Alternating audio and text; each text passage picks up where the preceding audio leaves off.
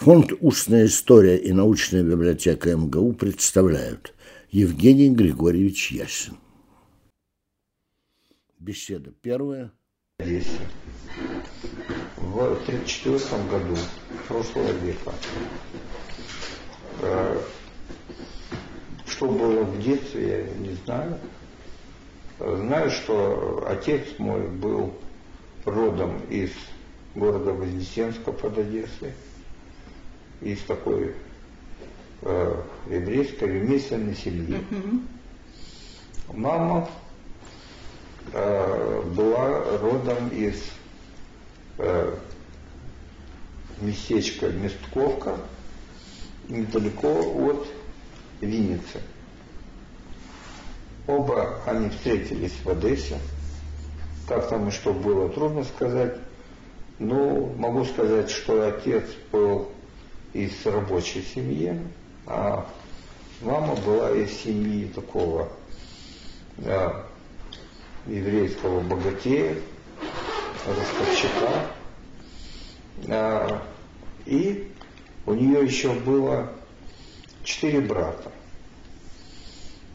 Она приехала в Одессу в расчете получать образование, видимо, но от э, женщин в то время не так уж да, да, да. требовалось это образование. А ее братья, они получили образование. Трое э, в Советском Союзе, в разных городах. И э, самый старший, э, он получил образование. Он уехал в Румынию, там женился и получил образование в Сорбоне, в Париже. Поэтому он был такой очень образованный, европейски подкованный, он как бы всю советскую культуру пролетарскую не принимал. А он вернулся потом? Он вернулся угу. перед войной, потому что он, там, его жена оставалась в э, Румынии, в Румынии режим Антонеску, они специально уехали в Молдавию, в Бессарабию, для того, чтобы потом переехать в Советский Союз, поскольку, поскольку попасть в лапы к Гитлеру, не представлялось привлекательной инициативой. Вот. Ну, я об этом ничего не знал э, до э, начала войны. Честно скажу, что память моя была не ранняя, какие-то обрывки, которые я не могу даже пересказывать, там они какие-то связаны с какими-то э, впечатлениями такими видовыми, море, э, лодка, затем э, фрукты какие-то. Вот это воспоминания ранние. Уже перед войной, я помню, мы с мамой были в Петербурге, ой, простите, в Ленинграде, и там вместе с моим младшим братом двоюродным, который э, был сыном э, маминого младшего брата. Мы фотографировались, нас специально повели фотографировать. Это было зимой, по-моему, 40-го года или 41-го уже совсем перед войной. Вот. А потом началась война, и все мои воспоминания, они в основном с войны. Начиная с того, что мы в июне 41 года покинули Одессу по железной дороге. Это была одна из последних, э, одна из последних возможностей, потому что потом Одессу э, окружили, и можно было уехать только на кораблях, теплоходах через Черное море. Вот. А, и мы поехали в эвакуацию течение эвакуации я главный уже был с матерью, отец где-то мотался по разным работам, и э, мы были с ней э, в городе Акмолинске, первое место, где мы остались э, какое-то время, и я пошел в первый класс. А, в Акмолинске, не в Одессе? А в Одессе я там ну, да, да. 7 мая 1941 года, а, значит, это мне исполнилось 7 лет. И я с этого времени мог пойти в школу. Это время наступило в сентябре. Но, так сказать, в это время я уже мотался по стране, и было не до этого. Но потом мы приехали в этот Акмолинск, это потом был город Целиноград, потом сейчас Астана, ну и там я пошел в первый класс. А был там в течение года, самые разные воспоминания, но я думаю, так они носят такой детский характер. Вот. А потом мы попали в город Верхний Уфалей. Это да, большая станция между Челябинском и э, Свердловском тогда, сейчас Екатеринбургом. Там папа с нами недолго был. Вот я там учился во втором классе. А значит, весной отца отозвали, он уехал в оперативную группу Одесской железной дороги. А где он, он работал на железной дороге? А? Он, да, он начинал на железной дороге, потом учился в, в Одесском водном институте и там э, какое-то время потратил. Ну, там э, как бы учился водному транспорту и продолжил работу сначала на водном транспорте, но перед войной он все-таки вернулся на свою старую работу. А мама не работала? Работала. Работала. Как, она, тогда я не знаю. Честно говоря, работала, работала. Как? Не проживешь, если там не работал. Но где и что она делала и так далее, я тогда понятия не имел. Не имел. А, ну, после этого мы отца отозвали, и он стал вместе с фронтом приближаться к Одессе, а мы стали приближаться к нему. Вот. И первая такая остановка была станция Лозовая, это э, Харьковская область. Потом станция Знаменка, это уже была Одесская железная дорога в Кировоградской области. А, май 44 э, года. Потом э, в августе 1944 года мы вернулись в Одессу.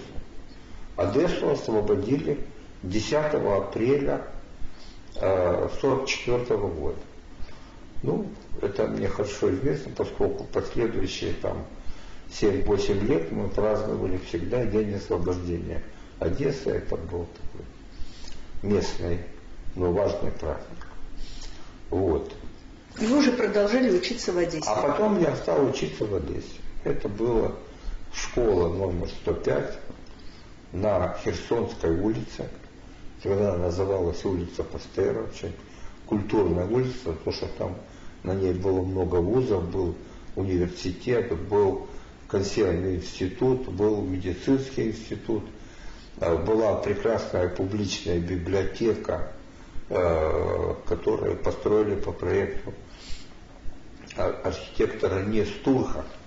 Я не знаю, откуда он взялся, но все это в детской памяти отпечаталось как такая яркая картина. И эта таблица, э, доска каменная, где вот была написана его фамилия, выдающийся архитектор. И здание было действительно очень симпатично. Его закончили в 16 году в таком неоклассическом стиле, где мы, вот когда заканчивали школу, постоянно торчали в этой библиотеке. Ну да, Одесса такой город ну, вообще. Да. Вот. А, сам в, в, в школе я э, познакомился с целым рядом людей, с которыми потом э, жизнь меня сводила уже не только по части такой, ну, чисто внешних впечатлений. Да, мы обрел своих друзей, Григория Кофа, человека, который буквально несколько месяцев назад умер здесь, в Москве. А Володю Стефанюка, мой друг в течение вот с 4 по 10 класс и дальше. До самого конца он сейчас живет в Киеве. У него сын и э, внук. Ну, и, в общем, переживают те события, которые там происходят угу. сейчас. Ну, он учился, я учился в строительном институте, он учился в на институте связи, у нас разные как бы, направления. А вас, я читала, что вас отец подтолкнул к тому, к тому, чтобы вы пошли в технический вуз, а вы хотели в экономический. Я хотел, я хотел не в экономический, я хотел быть географом. В то время, когда я кончал школу, у меня было большое желание путешествовать и э, ну, получать сведения о разных местах по всему миру, прежде всего в Советском Союзе. Ну, такое, такое, такое пристрастие было ну, довольно э, сложным, поскольку, поскольку тогда э, с моей родословной поступить в университет было довольно тяжело. Вот. И э, там э, отец нашего э, приятеля, который учился с нами в школе, в одном классе, Рион Смирнов, его папа был деканом геолого-географического факультета. Вот. И он ему сказал, что учти, одного твоего друга еврея я могу принять, а второго уже нет. Ты его чтобы он к нам не ходил. И поэтому я пошел в строительный институт. Точнее, я Туда пошел... принимали? Ну да, это, что, это же не гуманитарное образование. Короче говоря, там, э, поскольку я окончил школу с серебряной медалью, мне сказали, так, у вас творческий экзамен, вот там нарисуйте, будете рисовать картинки, а потом э, посмотрят, вас возьмут, или не возьмут на архитектурный факультет. В это время открылось э, строительство важных гидротехнических сооружений. Мы начали строить коммунизм посредством э, таких мегапроектов. Да, да, да. В том числе это была да, Волгоградская ГЭС, Сталинградская ГЭС, Куйбышевская ГЭС, потом Каховская. Вот. И э, для подготовки кадров у нас закрыли архитектурный факультет и сделали э, факультет гидротехнический для речного строительства и э, гидротехнический для морского строительства. В общем, мне не хотелось ни туда, ни сюда. Я, архитектура мне стала недоступна, но я пошел на промышленное и гражданское строительство. Ну и там я его закончил в 50... Поступил я туда в 52 году и закончил в 57 а После чего, исполненный все равно тягой к гуманитарным знаниям, я пошел работать мастером на, в мостопоезд и значит, занимался строительством мостов. Мостов. Два, два путепровода я построил в Одессе, будучи в роли мастера. И затем меня направили тоже мастером на строительство э, э, второго яруса железнодорожного моста для автодорожного движения в город Рыбница. А, тогда это на берегу Днестра в а, Молдавской ССР. Ну, потом, сейчас это э, Рыбница находится в Приднестровье. Вот. А вот, Евгений Григорьевич, вот этот опыт производственный, вот как вы считаете, он вам полезен или это потраченные годы были зря? Видите, для того, чтобы знать, как устроена жизнь в Советском Союзе, это было полезно. Для того, чтобы зарабатывать, для меня это было абсолютно бессмысленно.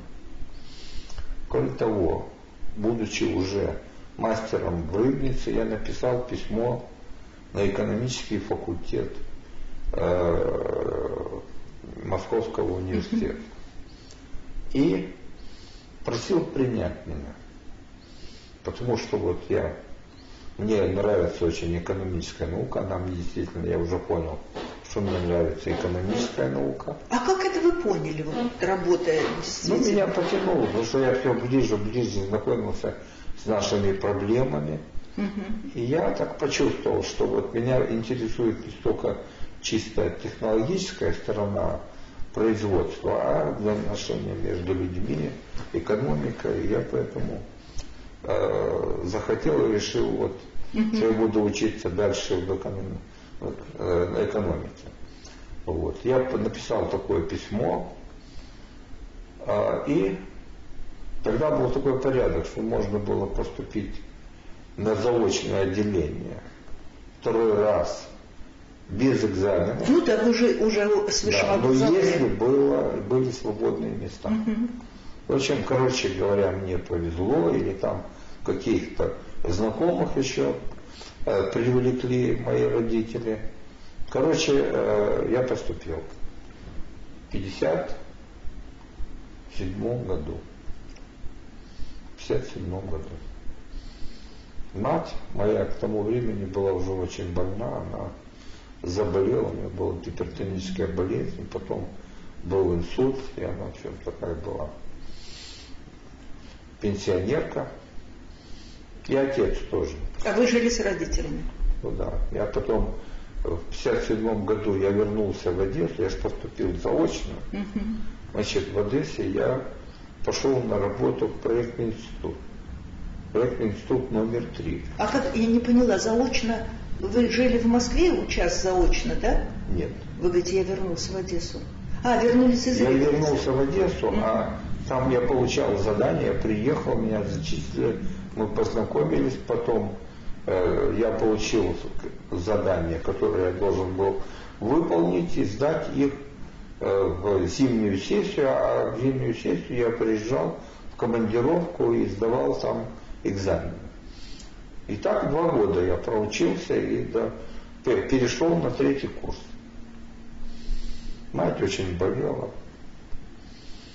Папа после того, как она заболела, у него наступил пенсионный возраст, и он тоже ушел на пенсию.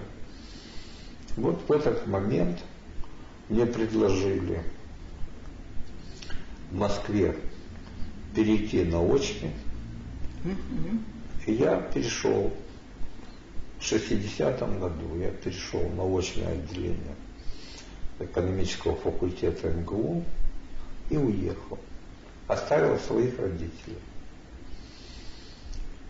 Ну, если вы хотели знать там какие-то мои воспоминания о родителях и так далее, я ничего не могу сказать. Это были очень милые, хорошие люди, они очень меня любили, э, думали, как бы что сделать так, чтобы я был удовлетворен жизнью. А, ну, сказать так, что это были люди, ну, того круга, в который я потом попал, то есть, ну, я бы сказал, высшая интеллигенция, я этого не могу. Это простые люди. Мама не имела высшего образования, папа из рабочей семьи, как парк тысячник был направлен на работу на учебу в водный институт в Одессе. Там он его закончил. Ну вот. То есть фактически вы человек self-made, не то, что родители на Нет. вас влияли и вас... Они помогали мне, чем могли, да, но за да. меня учиться или подсказывать, куда идти и так далее, этого ничего. Ваш собственный выбор. Нет, это мой выбор был, да. Или с друзьями вы тоже как-то, наверное, обсуждали? Нет. Нет? Нет, у нас не было, у меня не было друзей, которые были, были близки, близки по, по увлечению. Значит, и вы приехали в Москву? Я приехал в Москву. 60-й год. Ну, тут стал знакомиться с университетом, с коллегами, с студентами, с преподавателями. Ну, я... Кто на вас произвел впечатление в университете? Ну, если уж так я скажу, Э, одну женщину, учительницу русского языка и литературы, которая была, которая меня поразила и увлекла в Одесской школе. Ага. Это была Зоя Борисовна Анисимова. Замечательная женщина, маленькая такая, очень аккуратненькая, но с, с таким прекрасным языком и с таким прекрасным знанием русской литературы, то она как бы, ну, любовь к ней поселила во мне навсегда. Э, в шестом классе была э, учительница тоже э, Елена Васильевна, фамилию я ее, конечно, не помню, она вселила в меня любовь к истории.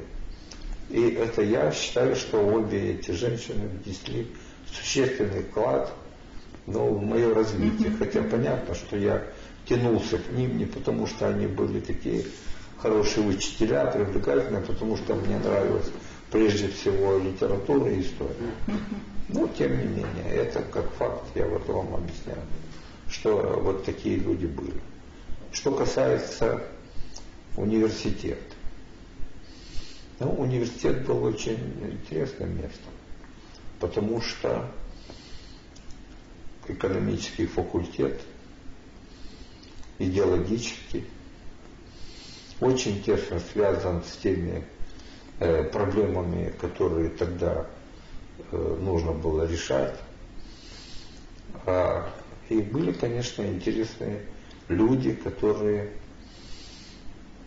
ну, показывали мне, что такое наука, что такое преданность и так далее и тому подобное.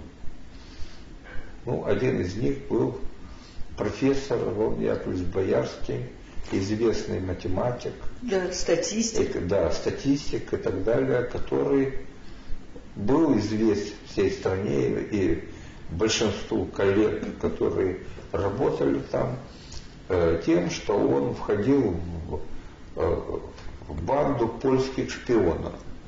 Польских, потому что это было в 30-е годы, э, определяли эту национальную принадлежность по окончанию фамилии. Mm-hmm. А этими людьми были э, Старовский, будущий начальник э, ЦСУ, затем э, э, этот самый Боярский, мой э, учитель, затем э, Хатинский и Ястržемский. Вот, значит, это была банда польских шпионов, но на самом деле это было, так сказать, клеймо от э, противников, а они сами были отчаянные борцы за э, коммунистические идеалы и сами мочили каких-то других людей. В том числе, как я выяснил, среди их таких врагов был э, э, профессор Кондратьев, директор, директор этого конъюнктурного угу. института, который арестовали и расстреляли перед войной другой был, а, сейчас как его,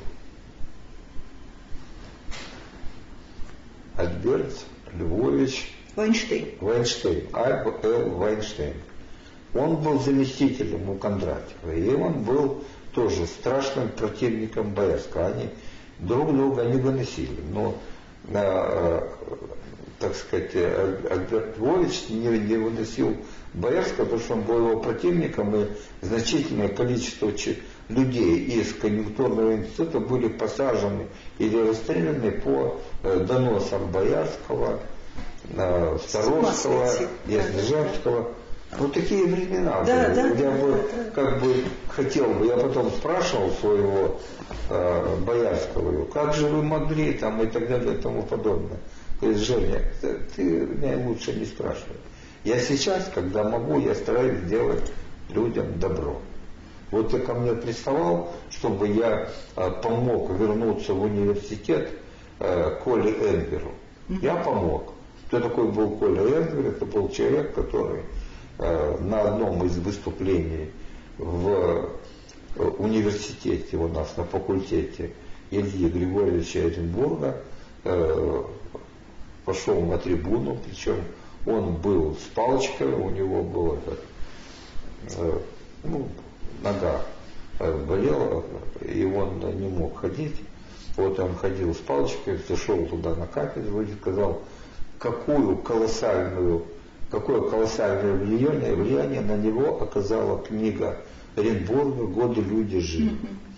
Как он понял, что, он, э, что вокруг него не та страна, которая ему казалась, что это совсем другая страна, и вот что он очень признателен и прочее, прочее. Оренбургу. А, ну, в результате его стали выгонять после решения вышестоящих органов заключалась в том, чтобы э, выгнать его. Хотя же оттепель была, годы были оттепели. Ну, это было уже после оттепели. Это же было какой год? Ну, примерно 60. Второй, 63. Короче, э, его стали выгонять из комсомола и из университета. Но тут встал на дыбы э, студенческий класс. И все студенты из э, группы, где учился Энгер, Коля, и затем еще разные студенты к ним присоединились, они прекратили занятия и стали требовать, чтобы отстали от Энгера и дали ему возможность спокойно закончить университет. Короче, их пригласил к себе наш декан, профессор Жамин. Имя, отчество я его уже не помню. Хороший был человек. Он сказал им, ребята, ну, я не буду всего объяснять, это бесполезно и в жизни вам не пригодится. Но я вам обещаю, что если вы проголосуете за то, чтобы исключить а, Энгера из комсомола, то я ему дам возможность закончить университет. Он получит диплом. Давайте договоримся. Потому что а, у вас одни проблемы, у меня другие проблемы, давайте сделаем так. Они согласились. Значит, вот из всего, что там происходило, вы поняли, в чем заключалась оттепель. Угу. Что вот можно было такие вот... Договориться. Это, так договориться. Ну так и вышло. Потом прошло какое-то время, а Энгера после университета ему дали закончить, и отправили инвалида э, значит, на, в лесхоз на Дальнем Востоке, где он там вот в этом лесхозе стал работать, что он там делал, я не знаю. Но, в общем, короче, добрые люди помогли, он вернулся в Москву, это было где-то через лет 5-7. Вот. И появился, так сказать, перед э, нами с просьбой посодействовать ему вот вернуться в университет, может там в аспирантуру и все. Короче говоря, я тогда пошел к своему Раву Яковлевичу, я тут ничем не мог помочь, но я попросил его, Боярского, и он все, что мог, сделал. И э, Колю восстановили, ну, восстановили, дали возможность учиться. Вот. Сам Арон Яковлевич скоро умер. Ну, я должен сказать, что вот эта часть моей судьбы, она сыграла важную роль в том, чтобы я понял, как сложно складывается, складывается и переплетаются человеческие судьбы. Mm-hmm. Что быть строгим судьей и там э, как каким-то образом кого-то там осуждать и прочее, сложно, особенно в этой нашей великой стране. После 30-х годов это все было сравнительно mm-hmm. недавно. Ну, в общем, для меня это тоже была такая важная школа. Но когда я закончил в 57-м, нет, вру, закончил в 63-м году университет а, и остался в аспирантуре.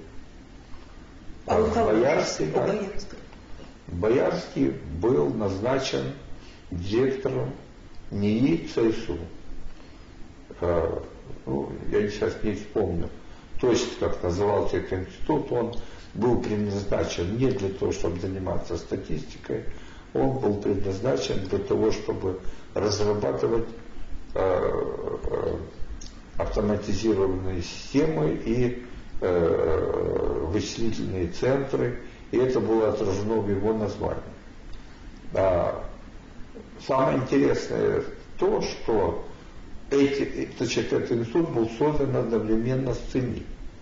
Они вместе должны mm-hmm. были. Этот подготавливает, работает над технической базой, а эти делают науку, разрабатывают mm-hmm. систему планирования и так далее. Там а те готовят вычислительные центры тоже, да? Да, да, да, mm-hmm. да, да.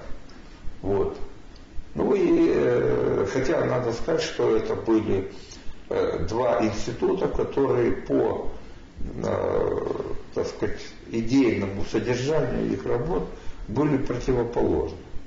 По очень простой причине. Потому что в ЦИМИ директором был Николай Прокофьевич Федоренко, и вокруг него были люди, которые работали с э, этим самым, э, ну, кто у нас там, э, этот Нобелевский лауреат. Конторович. Конторович, да. да, да. Потом э, там были еще какие-то знаменитые люди с этой стороны. Он Вайнштейн, кстати, Вайнштейн, работал да. у нас же, да. Он же, да. Альберт ну, вы там знаете, кто он. Да, да, Конус. Работал. И это было все э, люди, которые были ориентированы на современную математическую науку, в особенности на э, методы оптимизации и прочее такое. Вот. А А э, ЦСУ? ЦСУ ничего этого не признавал.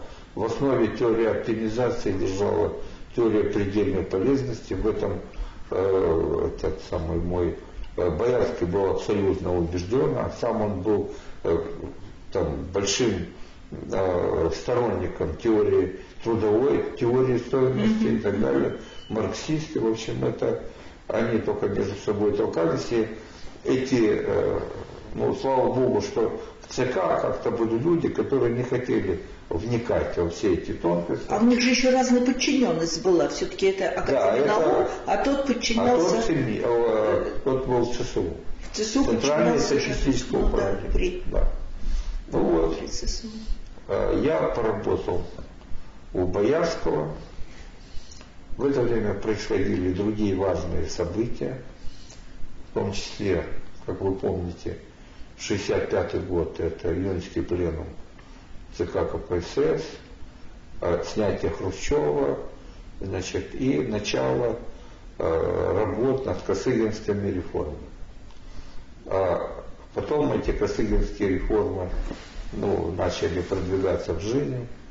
А это как-то отразилось на ней ЦСУ, вот на вашей работе? Вначале нет.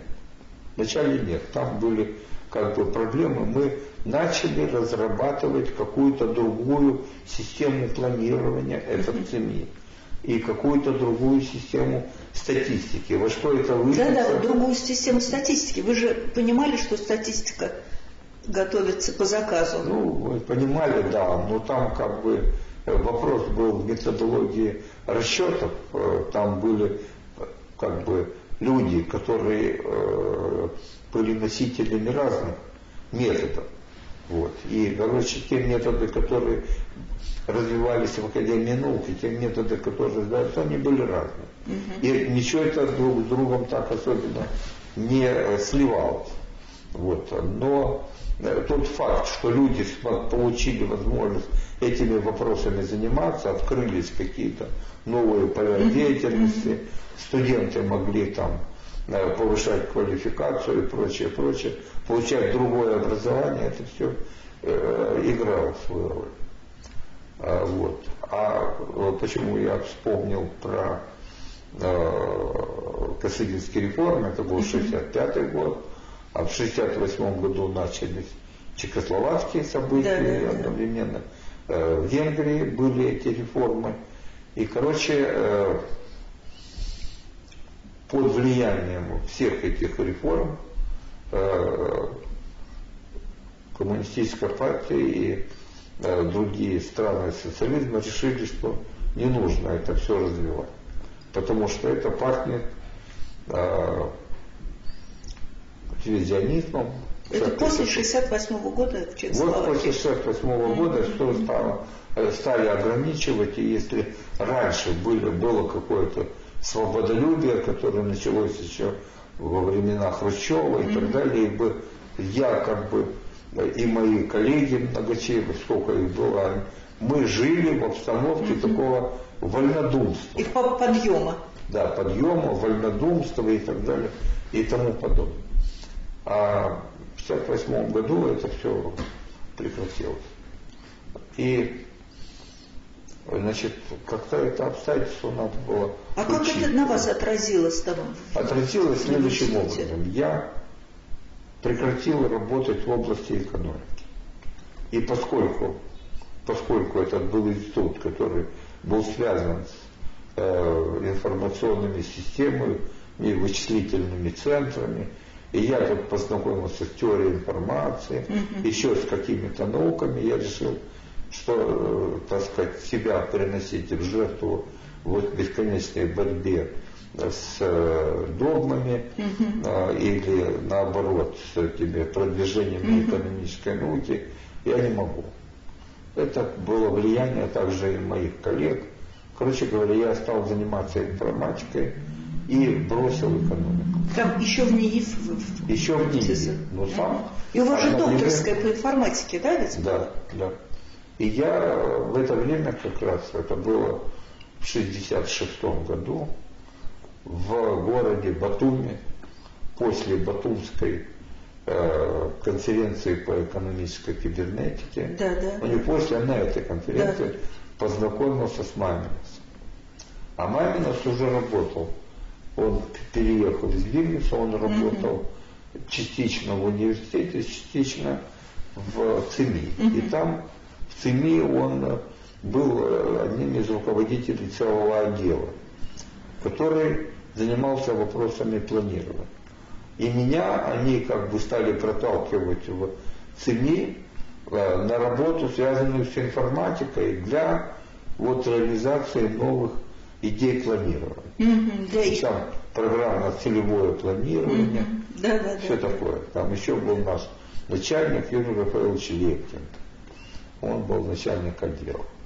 Короче, я перешел в 1972 году, я перешел туда с большим трудом и с большим очень желанием, благодаря э, протекции этих моих друзей э, у э, Николая Прокофьевича Федоренко, а Федоренко как-то смог это дело пропить э, в ЦК, э, ну, потому что э, Проблема состояла в том, что только что уволился из семьи и уехал за границу э, такой э, Кацелирин Бойгин, да, да, да, один да, из светочей да. этой новой экономической науки. Он поехал в Америку и э, этому нашему Федоренко стали делать выговор в, да. в ЦК насчет того, что он берет много евреев, а они потом уезжают и вообще... И Маша еще уехал тогда же. И Маша уехал, да. там это был... Да, да, да, да. Короче, меня взяли первым евреем после отъезда Кацанеленбурга. И, значит, пришлось Федоренке даже через ЦК, да, вот это утрясать? Это я не знаю, я просто... Но все-таки как-то он... какие-то там переговоры Переговор. были. Угу. Я мне ничего не говорили. Я как бы Э, имел дело с Мамино со мной, с Лепкиндом, они говорили, ну ты не волнуйся, все сделаем, сделаем. Я начал свою жизнь свободного художника экономической науки в этом замечательном институте в лучшее время его истории. Но должен сказать, что это вот моя работа в области информатики не была очень плодотворной. Все-таки я же старался заниматься экономикой, но заниматься этой э, марксистской экономикой и вообще все размышлять, как построить тут социализм, ну, в общем, это как бы э, в ней ЦСУ было делать невозможно. А здесь я работал со своими коллегами, и в какой-то момент попозже я пришел туда в 1972 году, и где-то в 78-79 году я почувствовал, что времена меняются. И что я могу вновь заниматься экономикой, которая мне по-прежнему нравилась. Потому что среда была подходящая. Да, среда была Свободно обсуждали все. Да. Короче, вот мы стали работать, я стал заниматься имитационным моделированием. Тогда это была работа, которую занимался вместе э, с Геронимусом, имя отчество, я его забыл уже. Ну, в общем, э, все равно это было приближение к науке.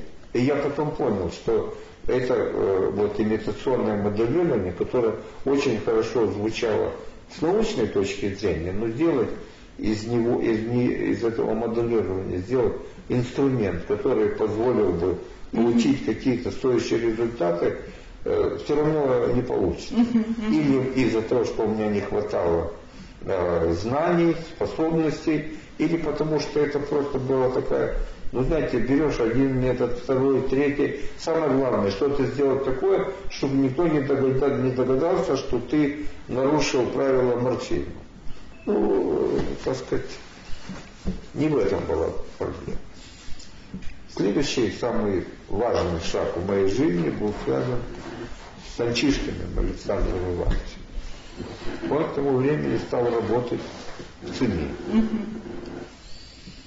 И, собственно, он был связан непосредственно с планированием. И самое главное, он был инициатором разработки программы научно-технического прогресса и его экономических последствий. В общем, это была настоящая экономическая работа, а, к которой я подключился. Сам он работал на уровне макроэкономики, но в ЦИМИ создали группу, которую руководил Николай Яковлевич Петраков. Угу. Напрямую мы выходили к э, Федоренко. И э, это была работа над э, управлением. Как вот в среде этого э, оптимального управления, оптимального планирования организовать все как-то. Я уже не помню, что это было такое, но мы должны были построить систему управления э, такой экономикой, которая была бы расположена к научно-техническому управлению.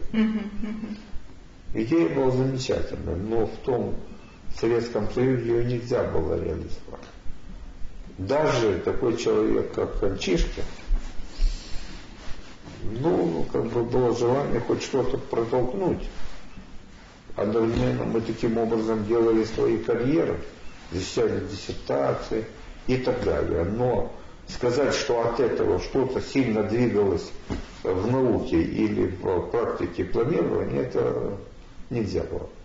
То есть не, вы не влияли. Ведь, по-моему, Анчишкин первым стал выходить на ну, органы влиял, власти и какие-то до, готовить доклады. Он, наверное, Правильно влиял, я? да. да. Угу. Он выходил, каким-то образом влиял его, выходили книжки, брошюры, все такое. Просто я настолько, насколько я сталкивался с практикой планирования как таковой, я понимал, что вот все, что мы делаем, никакого влияния на наше планирование э, не, мы не, не оказываем.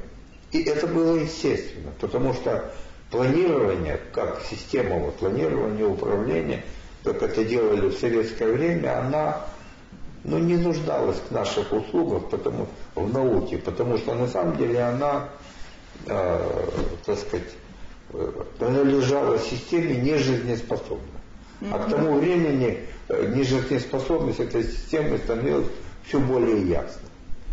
Поэтому можно было сидеть, куча умных людей, академиков и так далее, сидели, разговаривали, обсуждали и так далее, э, намечали какие-то задачи, расходились, решали эти задачи. Ничего не менялось. И ничего не менялось. Ничего не менялось. В лучшем, в лучшую сторону. Так шли изменения, но они шли не от академии, не от угу. ученых. А они... ваши предложения вообще не принимали? Вот Куда да. ваши эти работы девались? В корзину? Ну, мы издали книжку. Ну, книжку. Там был многотомник такой, на белой бумаге, как я сейчас помню. У нас был восьмой том. У Альчишкина был первый том. У кого-то там был второй и так далее. Вот это издали. Это передали в Госплан, это передали еще кому-то.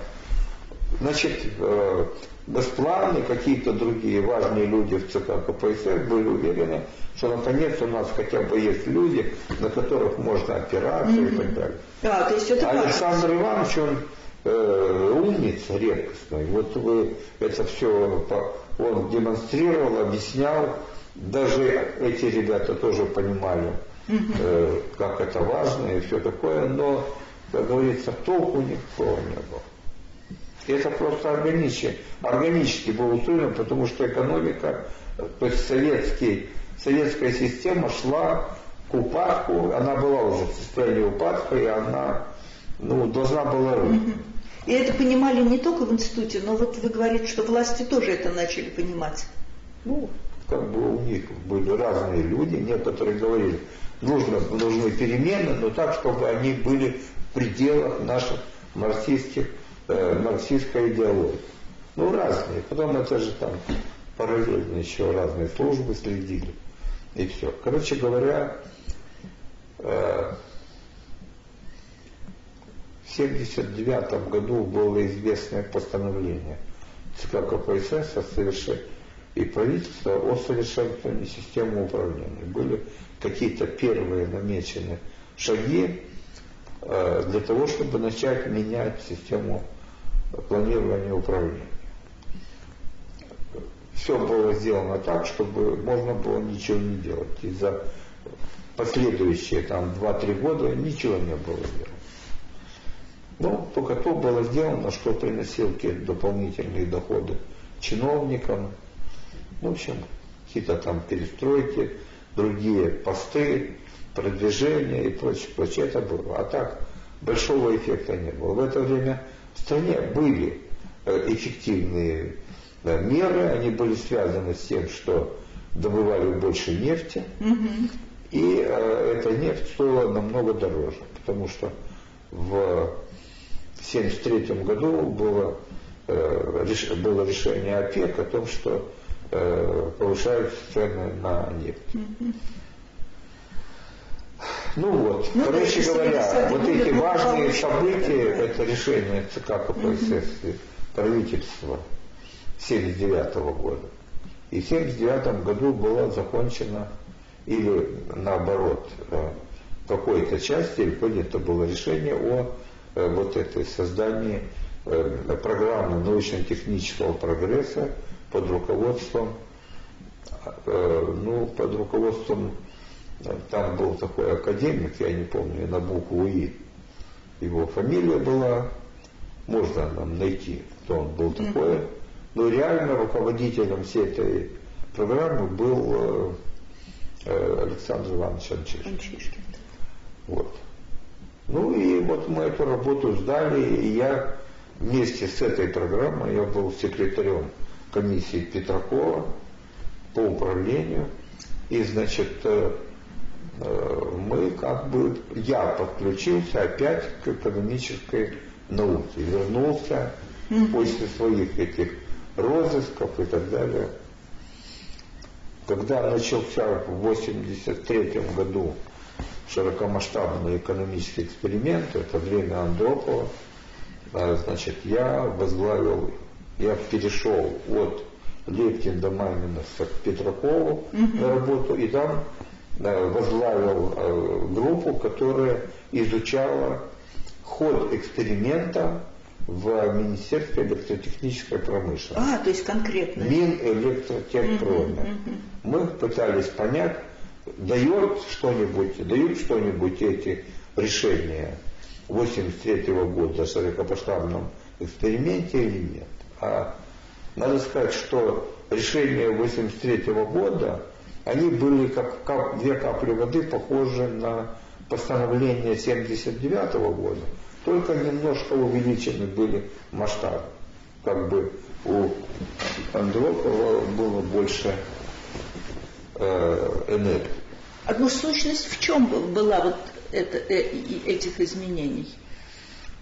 ну, если так сказать, э, Грубо совершенствование, планирование и так далее, некоторая либерализация, которая была начата еще реформами Горбачева. Ой, фу ты, реформами Косыгина. Ага. Все-таки либерализация, потому что Петраков, он же рыночник такой, ну, да, один да, из первых, да, да, уже ясно. Но это от нас шло, да, да, да. вот это, да, я, как бы это движение, но это потому, что мы были носителями этих идей, Идей. мы в них э, проникли, мы как бы э, за них воевали и так далее.